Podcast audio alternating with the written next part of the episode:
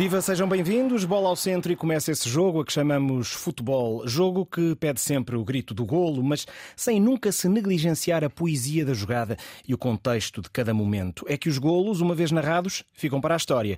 E quando um relatador vê história a desenrolar-se diante dos seus olhos, tem de saber misturar as doses certas de razão e de emoção. O convidado de hoje é exímio nessa arte e, como de costume, vamos ver se adivinha quem é através deste relato histórico. Portugal-Irlanda, 1 de setembro de 2021, 89 minutos de jogo e acontece isto. Ainda Gonçalo Guedes, linha de cabeceira, cruzou, Ronaldo cabeceou para dentro!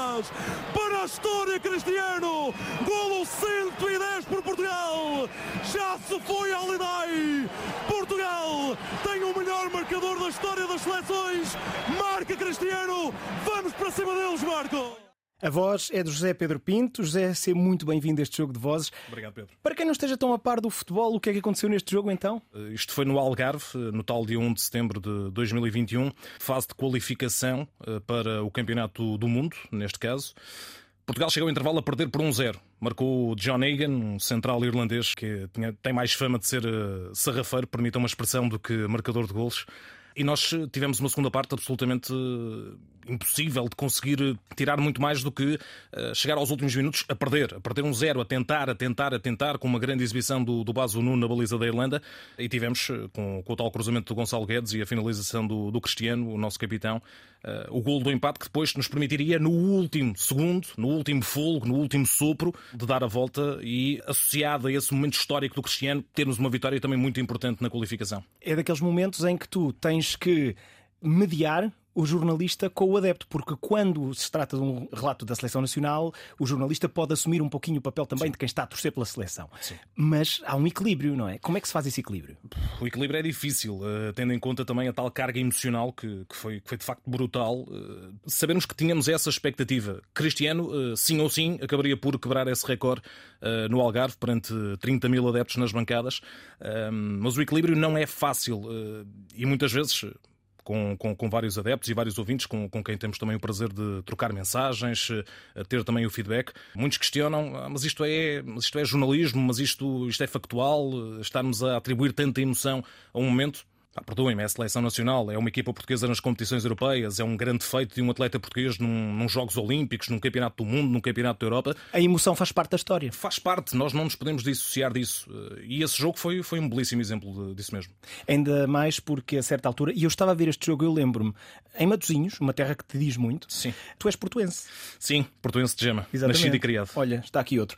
E, e estava a ver em Matosinhos, precisamente pela televisão, e parte da minha superstição de ouvir sempre os jogos na antena 1 nasce aí, porque é a partir do momento em que eu saio do restaurante e a caminho do hotel coloco a rádio na antena 1 que acontece esse gol do empate e pouco antes de eu chegar ao meu destino acontece também este gol.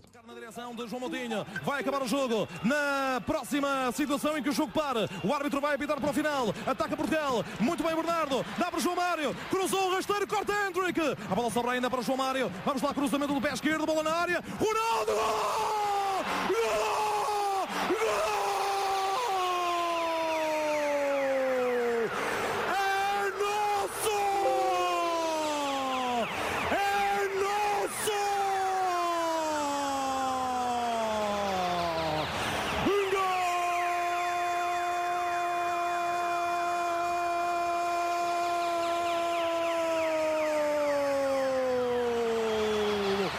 Do Portugal! Portugal!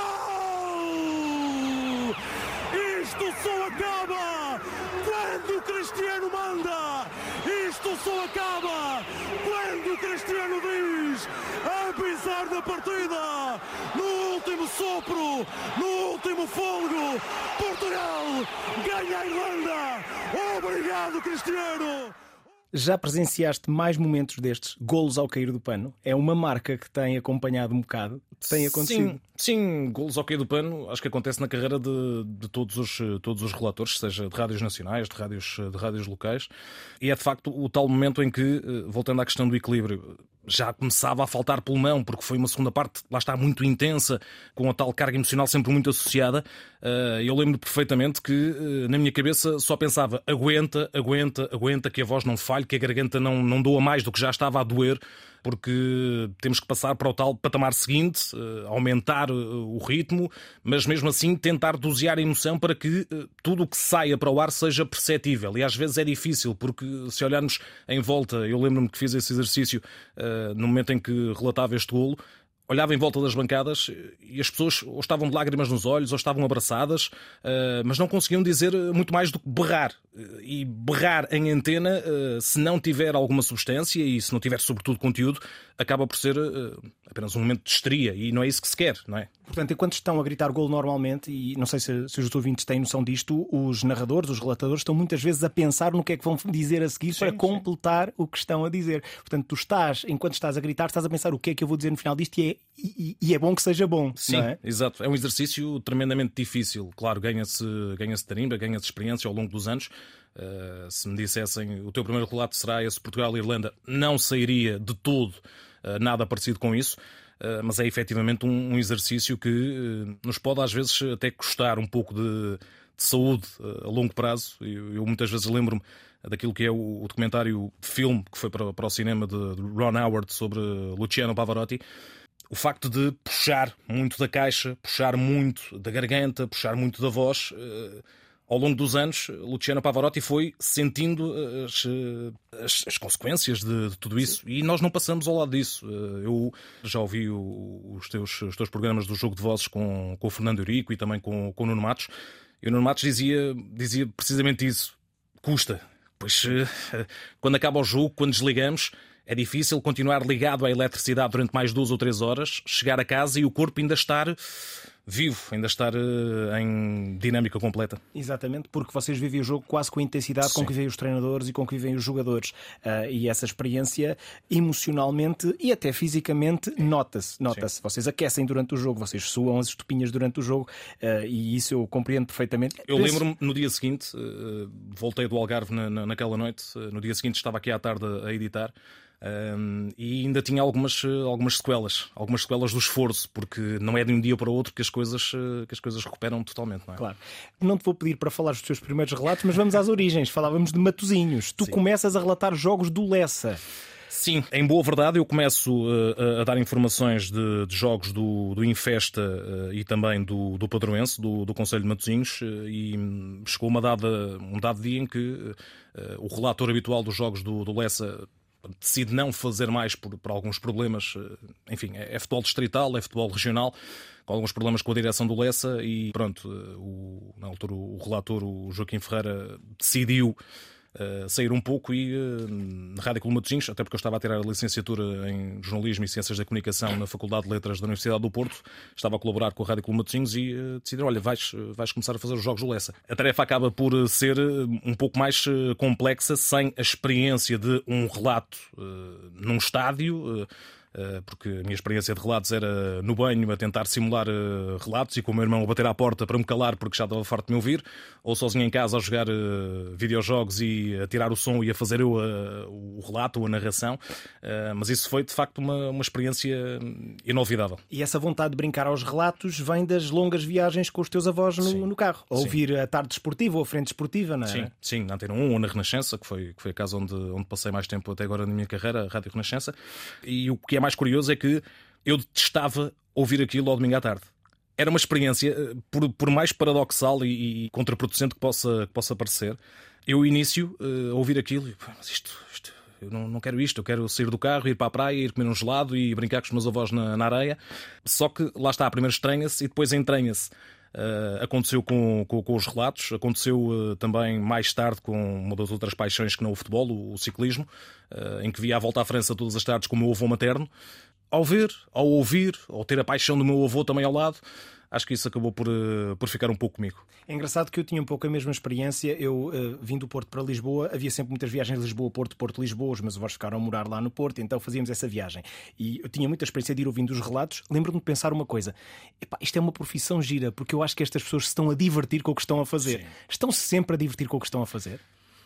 Quase sempre. Eu acho que quem, quem tem verdadeira paixão pela rádio e pelo, pelo relato ou pela narração, conforme queiram, queiram definir, acho que acaba sempre por, por se divertir, porque eu acho que não há maior eh, prazer na, na vida profissional, digamos assim, uh, do que fazermos aquilo que gostamos. E fazermos aquilo que amamos, como é o meu caso, acaba por ser um privilégio, muito sinceramente, seja um derby Sporting Benfica ou um mero jogo da, da Taça de Portugal entre uh, o Futebol Clube do Porto e o Pinhal Novense, não deixa de ter o seu, o seu carisma, a sua magia, por tudo aquilo que nós chamamos da Taça de Portugal. E acaba por ser um pouco assim, acaba por ser eh, toda, toda essa paixão que eh, nos acaba por levar a divertir sempre muito. A não ser que o jogo seja enfadonho, a não ser que haja situações fora do nosso controlo, pressão de adeptos, eh, pressão de dirigentes. Eu também vivi isso quando fazia jogos na Rádio Clube Matosinhos com com o presidente do Lessa ao lado a entrar na cabine e a dizer que não era bem assim, mas pronto, tirando isso, acho que 99% das vezes acho que nos divertimos muito, ainda bem.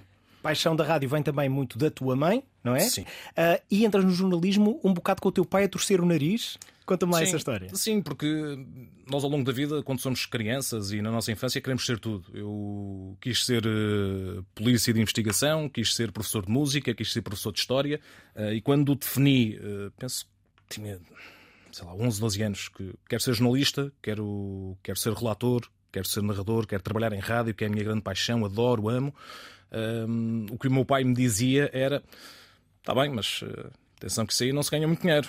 Que era a preocupação dele, a preocupação com o futuro dos filhos, eh, qual, qual seria o, o ramo e, a, e, o caminho que iriam seguir.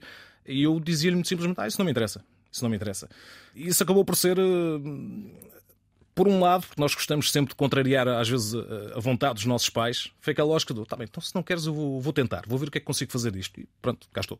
José Pedro Pinto está aqui a jogar Jogo de Vozes, em mais um programa em que damos a conhecer as vozes que gritam golo, golo, e não só, porque se trata de gritar bem as jogadas. Se há coisa que me fica na memória dos teus relatos, normalmente é a a grande definição com que estão a ser descritas as jogadas. E não é fácil. Não sei se tens noção disto, debitas realmente muita informação por segundo.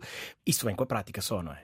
Sim, vem com a prática e, desde logo, com a responsabilidade que temos de pintar um quadro eh, em quem não está eh, efetivamente a ver o que é que se está a passar. Mas com uma enorme economia de palavra, porque vocês não têm tempo para grandes frases. É não. isso que eu não sei como é que se consegue. Uh, pois, lá está, isso ganha-se com, com a experiência, ganha-se, lá está, com a tal vontade e com a paixão que temos de, de, de descrever, de, de, relatar aquilo que se está a passar. Uh, e esse, lá está, temos a tal, a, a, tal diferença do momento do golo, que é pura emoção, que é, que é, que é puro uh, charme, digamos assim, e depois a, a, perspectiva mais nobre, a função mais nobre de um jornalista, que é descrever o que é que está a acontecer.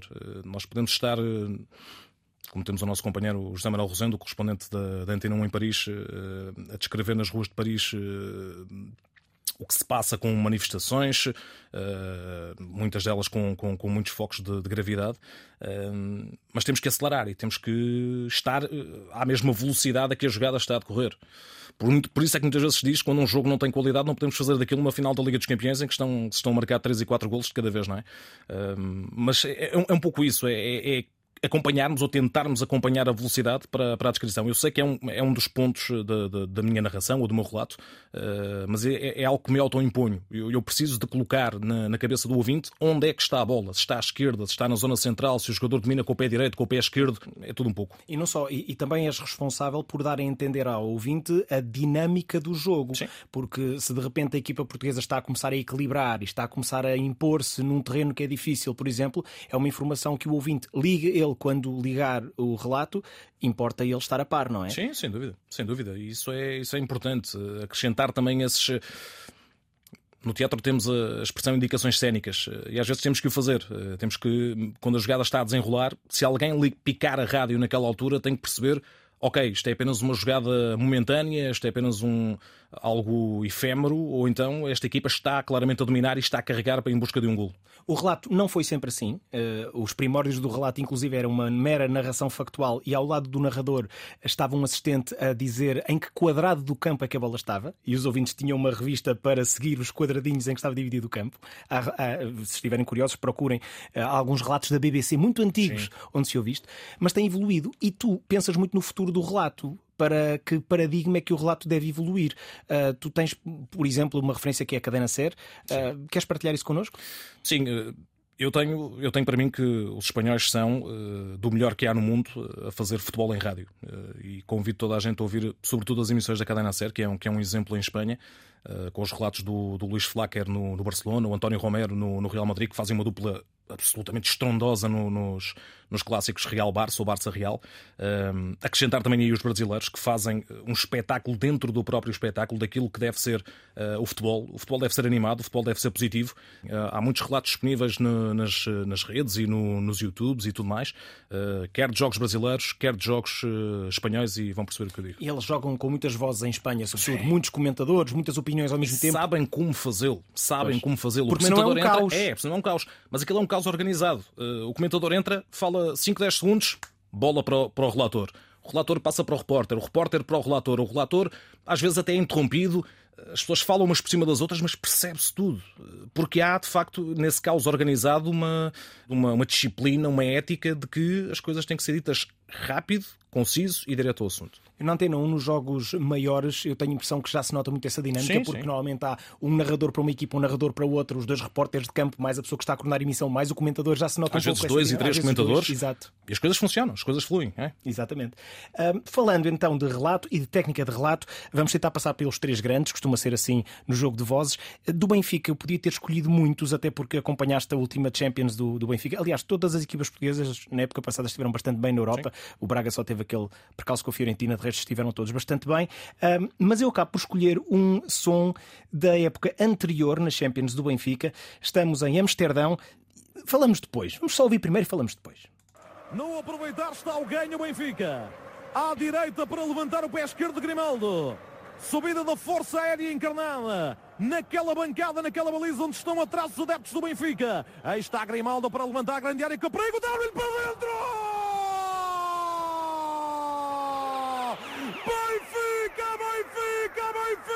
Benfica!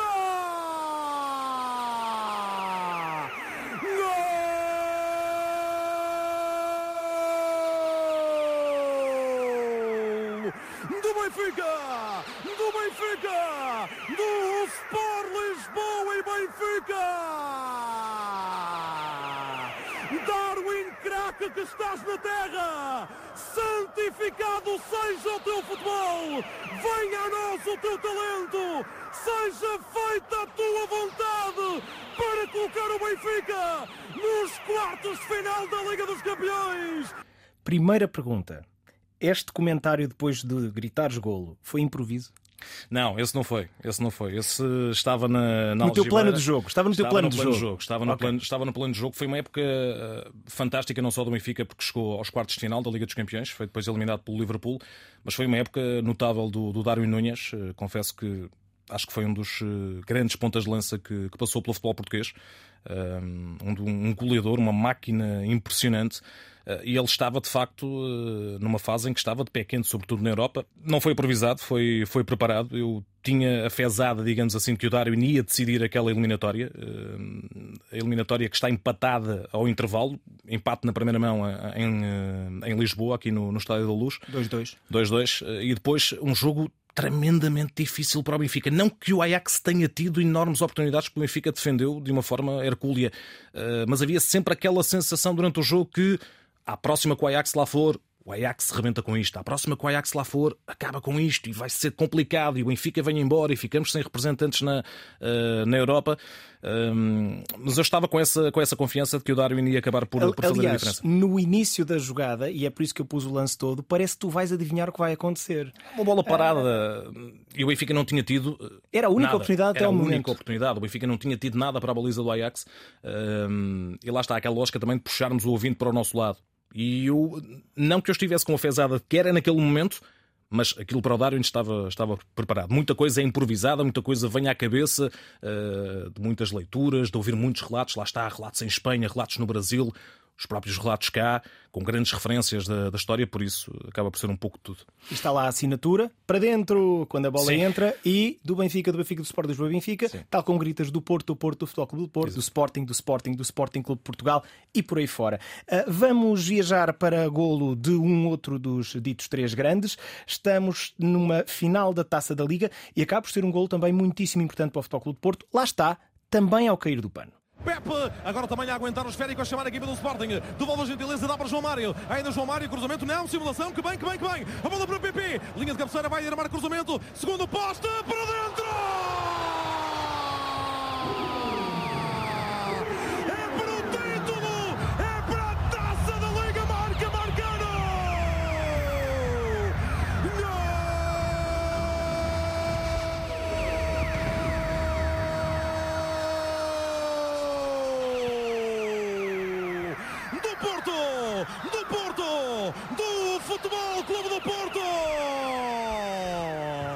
Quando é que te surgiu esta assinatura de dizeres o nome dos clubes assim, quando eles marcam um gol? Lembras-te? É, é consciente ou nem por isso? Não me lembro. Uh, Lembro-me que o, o, o, Para Dentro surgiu num jogo do Sporting, ainda nos meus tempos da, da Rádio Renascença. Uh, uma jogada bastante confusa, com remates na pequena área, a bola não entra, cortada por um defesa, defendida pelo guarda-redes, e depois à terceira ou à quarta a bola entra.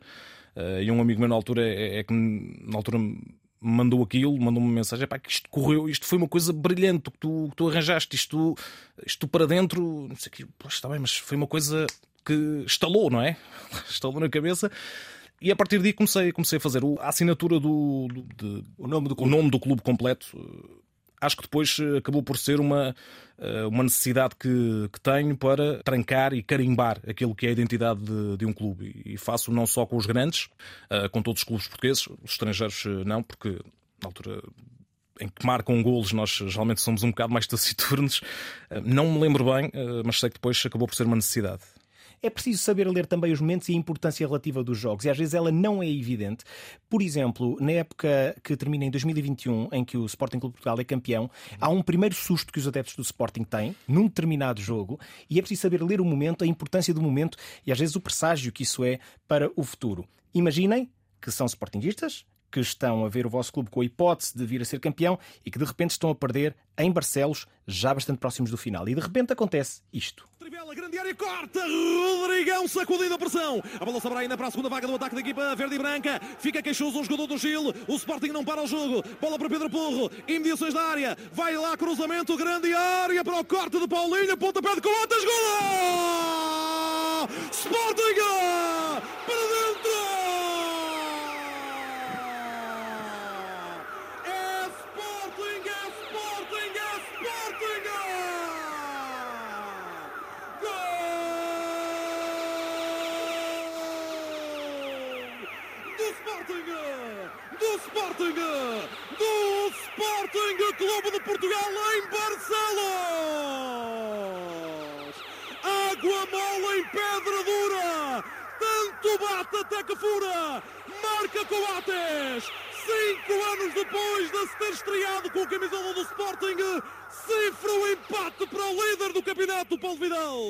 Conseguir dar informações, como por exemplo há quantos anos é que o Coates tinha estreado, num contexto tão emotivo como estes, é preciso realmente ter um plano de jogo muito bem desenhado. Não é? Tens essas anotações todas no início? Como é que funciona? Sim, anotações. Uh... Muita papelada em cima da, da, mesa? Não, geralmente duas folhas. Uh, duas folhas com a parte da frente com as informações gerais do, dos clubes, as séries não ganha quatro jogos, está a 10 jogos a marcar consecutivamente fora de casa, uh, e depois na, no, no, verso, ou, ou, na página ao lado, digamos assim, consoante as condições de trabalho, uh, informações sobre os jogadores. E nessa noite uh, fazia claramente 5 anos que o Coates tinha estreado com a equipa do Sporting é tal questão, e o Fernando Rico falava nisso num, num, dos, num, dos, num dos teus programas. Uh, muitas vezes nós preparamos uh, toda a informação necessária e usamos 10, 15, 20%. Isso foi uma, uma grande lição que tive de um, de um dos grandes irmãos desta, desta área, que é, que é o Silvio Vieira e também do, do, do João Fonseca, nos tempos da Renascença. Um, nós não temos que debitar toda a informação, mas temos que preparar a informação para momentos como este. Uh, há, há, também um, um, grande documentário, na altura em que o, o Manchester City é, é, campeão com o Roberto Mancini e o tal golo dramático do Sérgio Agüero ao 3-2 em 2013, 2012. Já não me lembro aí, do ano, mas toda a gente se lembra do gol. a gente se lembra do gol. E há um documentário fantástico feito pelo City com, uh, com a participação do, do, Martin Taylor, que era o narrador da, da Sky Sports, se não estou em erro. Uh, e a conclusão desse documentário é como estar preparado para momentos que não sabemos que, que, que, vão acontecer e que são impensáveis. Marcar no último segundo, com o Manchester United a celebrar já virtualmente o título e o City a ser campeão. E, e o, que vamos dizer, o que é que vamos dizer, o que é que vamos transmitir a quem nos está a ver e quem nos está a ouvir. Também é um documentário que, que aconselho vivamente as pessoas a verem. É o famoso grito do Aguero! É, exatamente, do Martin Taylor. Exatamente. Martin Taylor, nunca mais e para, porque ele, ele diz: o que é que eu vou dizer agora? Exato. Perante isto, é deixar correr. Aqui não havia hipótese. Não havia sim. hipótese nenhuma. Há alturas em que simplesmente podes deixar sim, correr. Sim. Né? Na televisão é mais fácil. É. Mas uh, depois lá está, um pouco fechando o ciclo de relatos aqui, tal como tu tens dois golos ao cair do pano de Cristiano Ronaldo a decidir a coisa a favor da seleção nacional, aqui acabas de ter um cenário semelhante. Já não sei se foi depois ou antes desse jogo da seleção, este jogo do Sporting. Foi antes. Foi antes. Foi antes. Então lá está, Sebastián Coates a fazer das suas novamente. Sendo com 11 dentro da área porque não é permitido mais. Pontapé livre para Pedro Porro. Autoriza no Almeida para levantar o espanhol. A bola para a grande área. O cabeceamento para dentro! Bisa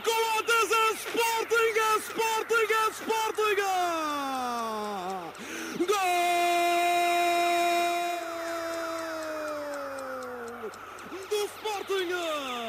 Do Sporting! Do Sporting Clube de Portugal! Coates, responsabilidade de capitão, minuto 91, o Sporting, líder do campeonato, dá a volta em Marcelos, Paulo Vidal. Quando há alturas em que o jogador põe a capa de super-herói, uh, o jogo de futebol parece um filme. Ser cinéfilo que és, ajuda-te a fazer bons relatos? Sim, sim, bastante. Eu tenho que agradecer muito a grandes realizadores e, e sobretudo, a grandes mestres de, de bandas sonoras uh, e daquela, daquela ficha técnica onde vemos Music By. Um, isso é, isso é muito importante porque sou de facto um cinéfilo e é, é uma carolice às vezes impossível de, de aturar, a minha mulher que o diga, uh, sobretudo com. Uh, grandes obras cinematográficas, muitos filmes biográficos, muito filmes, muitos filmes históricos em que as bandas sonoras são de tal forma épicas que inspiram qualquer pessoa que trabalha nesta área, por exemplo. Morricone, John Williams, Hans Zimmer. Sem, sem dúvida, Hans Zimmer, o Hans Zimmer logo à cabeça em termos de, de bandas sonoras épicas e depois realizadores que antes de começarem a escrever eh, os guiões e de começar a maquetar tudo aquilo que é uh, um filme, pensam primeiro na banda sonora para cada personagem, para cada segmento do filme. Isso é muito importante. Curiosamente, estamos a virar a agulha agora para o cinema e para os livros, como é hábito neste jogo de vozes, mas no meio do cinema não viraste muito para os épicos nas tuas sugestões para aqui. Vamos ao universo Tarantino, porque uma das tuas escolhas de filmes é precisamente Tarantino Inglourious Bastards. Porquê? Acho que não há não há filme na, na, naquilo que é a resenha épica e bíblica, digamos assim, permitam-me também o sacrilégio do, do trabalho do Tarantino, uh, como aquilo que são os argumentos uh, e os diálogos uh, desse filme. O filme prende-nos no primeiro instante, no primeiro segmento em que o Christoph Waltz, que faz de mistura ali um pouco do, do lado de polícia bom, polícia mau dos nazis, Uh, entra na casa de um simples eh, camponês francês. Senhor Lapadite. Senhor Lapadite, uh, com um francês absolutamente delicioso. Uh, e aquilo tudo parece uma coisa muito inócua. Isto é só um mero proforma e não sei o quê, um copinho de leite e tudo mais. para depois mudar, lá está, com o tal estalar de dedos, muda o rosto. Só mesmo um gênio como Christoph Waltz conseguia fazer uma coisa daquelas. e coloca o Sr. Lapadite encostado literalmente à parede porque estava a albergar os tais inimigos do Estado uh, alemão, uh, que eram judeus e que acabam por, um, por ser apanhados. Quase todos, menos a Shoshana. a Shoshana, que se vai embora e vemos o Christoph Waltz, au revoir, Shoshana. Mas todo o filme é fantástico. Brad Pitt faz um papel incrível. Uh, a cena do, do cinema em que Christoph Waltz começa a entalar positivamente Brad Pitt com o italiano. Gorlami. Uh, Gorlami. Ancora. Gorlami. Sim, ancora. Trata-se de uma cena em que Brad Pitt está a tentar fazer italiano sem dizer uma única palavra de italiano e, obviamente, a personagem de Christoph Waltz é um gênio da linguística. Aliás, o Tarantino tinha medo de ter escrito um papel irrepresentável. Sim. Porque ele já quase não encontrava um ator que falasse tão bem as línguas todas e, de repente Entra... Aparece Crystal Falls. Exatamente. É uma coisa... É Parecia caída dos céus. Viajamos aqui pelas ondas tarantinianas, mas curiosamente a nível de filmes um, há um que, que, nos diz muito e tu não sabes desta história. Eu comecei a lembrar-me deste programa com uma conversa que nós tivemos sobre este filme, The Damned United. Ah, Aconteceu nas manhãs, foi uma conversa que durou 30 segundos nas manhãs depois eu pensei, Sim. eu era capaz de falar sobre isto durante muito tempo mais. The Damned United é um filme importantíssimo. Uh, Explica-me porquê. O Damned United conta desde logo a história dos 44 dias que o treinador Brian Clough, para muitos o melhor treinador da história do futebol inglês, uh, passou no comando do Leeds United, uma equipa que ele criticou durante anos a fio por ser uh, demasiado agressiva, por ser batuteira todos os jogadores que foram campeões sob o comando de um treinador também icónico como era o Don Revy.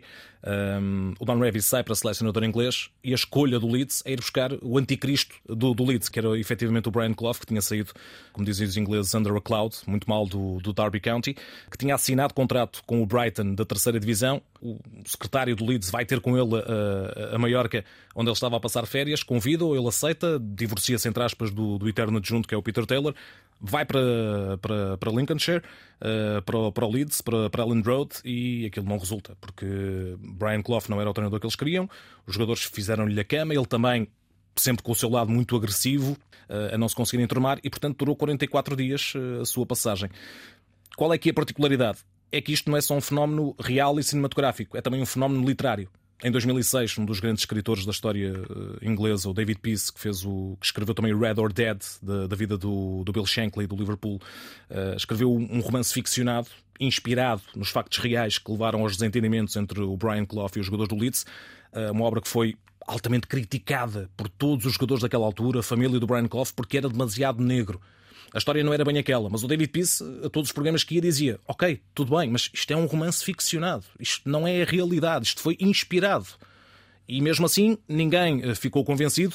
Tanto mais que depois, passado pouco tempo, é editado um livro uh, chamado We Are the Real Damned United.